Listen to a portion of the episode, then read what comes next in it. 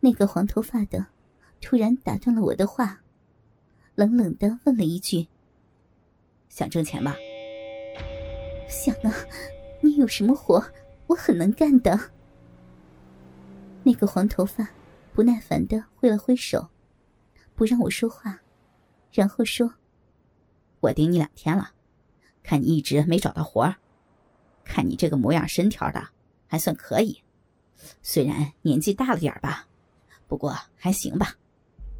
黄头发自顾自的说着，我一句也没有听明白，只好笑着说：“ 大哥，您别逗我。”他愣了一下，看了看左右没人，小声对我说：“想挣钱，我给你个道，保证让你比那些保姆挣得多，你干吧。”我听了他的话，心里犯嘀咕。但还是说：“能挣钱，谁不干呀？”好，你听着，我认识很多有钱的朋友，他们想找个女人乐了。你呀，我一听就明白了，低头不语。黄头发见我不答应，冷笑了一声：“哼，想挣钱又没有文化，还想干体面活你以为这是什么地方？”这是北京，天子脚下，你以为是个人就能到这里来混饭吃了？操！黄头发呆了一会儿，从口袋里拿出个纸条扔给我，说：“什么时候想开了，给我打电话。”说完，就和另一个人走了。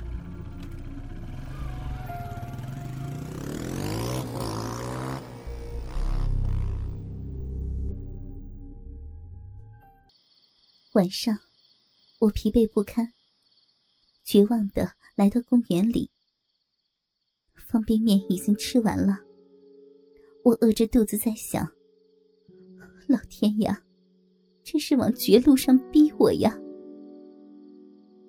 我在石凳上呆呆的坐了一夜，想了想这半年来，想了想女儿。天亮的时候。太阳照到了我的脸，我的眼泪。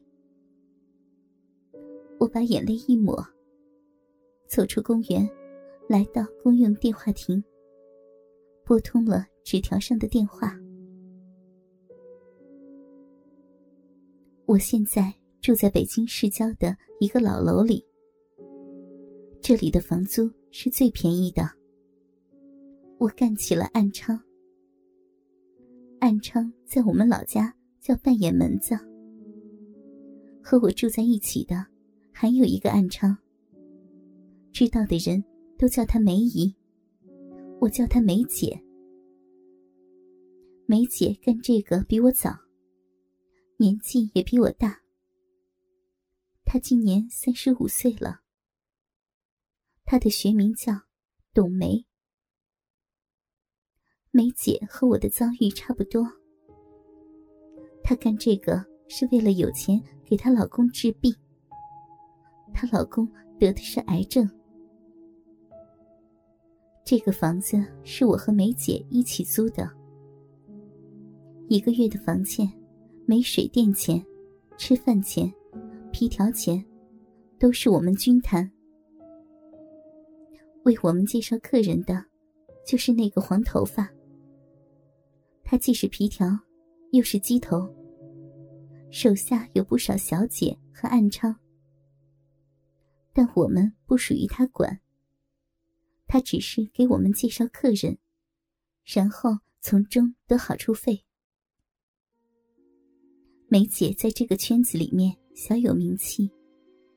她的活好，人长得也不错，而且玩起来很浪。就是年纪大了点儿，可偏偏有那么多男人喜欢玩年纪大的女人。梅姐曾经对我说：“ 男人为什么喜欢咱们这些年纪大的？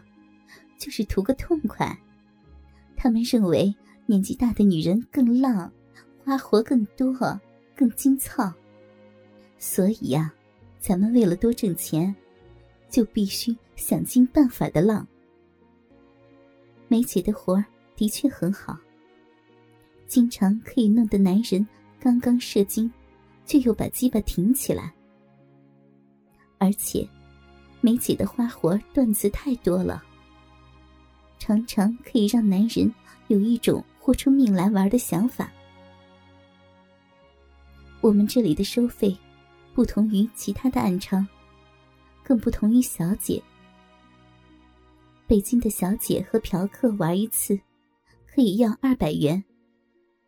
北京的物价高，北京人挣钱又多，所以北京的二百元，相当于其他地方的一百元的价值，而我们，则只要一百元。当然。这仅仅是指不带任何花活的最普通的崩锅。为什么这样呢？一来，我们住的地方离北京市里实在是远了点儿。我听一些到我这里来玩的嫖客说，他们都是从海淀或者果园那边坐一个多小时的车来的。二来呢，嫖客到我们这里来玩，基本上。都是冲着花活来的。如果只想平平常常的崩一次锅，那何必大老远的跑来找两个老女人呢？就近找个小姐不就完了吗？所以，我们这里最普通的崩锅性交，就收一百元，而且还免费口交。我和梅姐的政策就是。尽量勾引着嫖客们，一次玩我们两个，而且还是全活的。全活是指一整套花活。下面我会详细解释的。要么就是几个嫖客共同玩我们，这样每个嫖客都要掏一份钱。即便是嫖客很抠门也要尽量的勾引着上花活，这样就可以多挣钱了。大家都知道吧？其实，家暴一开始是说，一个嫖客一次玩两个小姐，后来才演变成，一个嫖客操一个小姐的时候，另一个小姐在后面给嫖客舔屁眼。北京出来玩的爷们儿，很喜欢家暴。可一般的北京小姐，都不怎么配合。即便是勉强做了，也是大价钱的。所以，这些爷们儿就到我们这里来了。我一开始的时候，觉得很不适应。梅姐对我说：“哎呀，既然当了婊子出来卖。”图的就是多挣钱，又怕这个又嫌那个的，干脆就别干这行了。想多挣钱吧，就别嫌脏。以后每次梅姐给客人加棒的时候，都叫我在旁边观摩。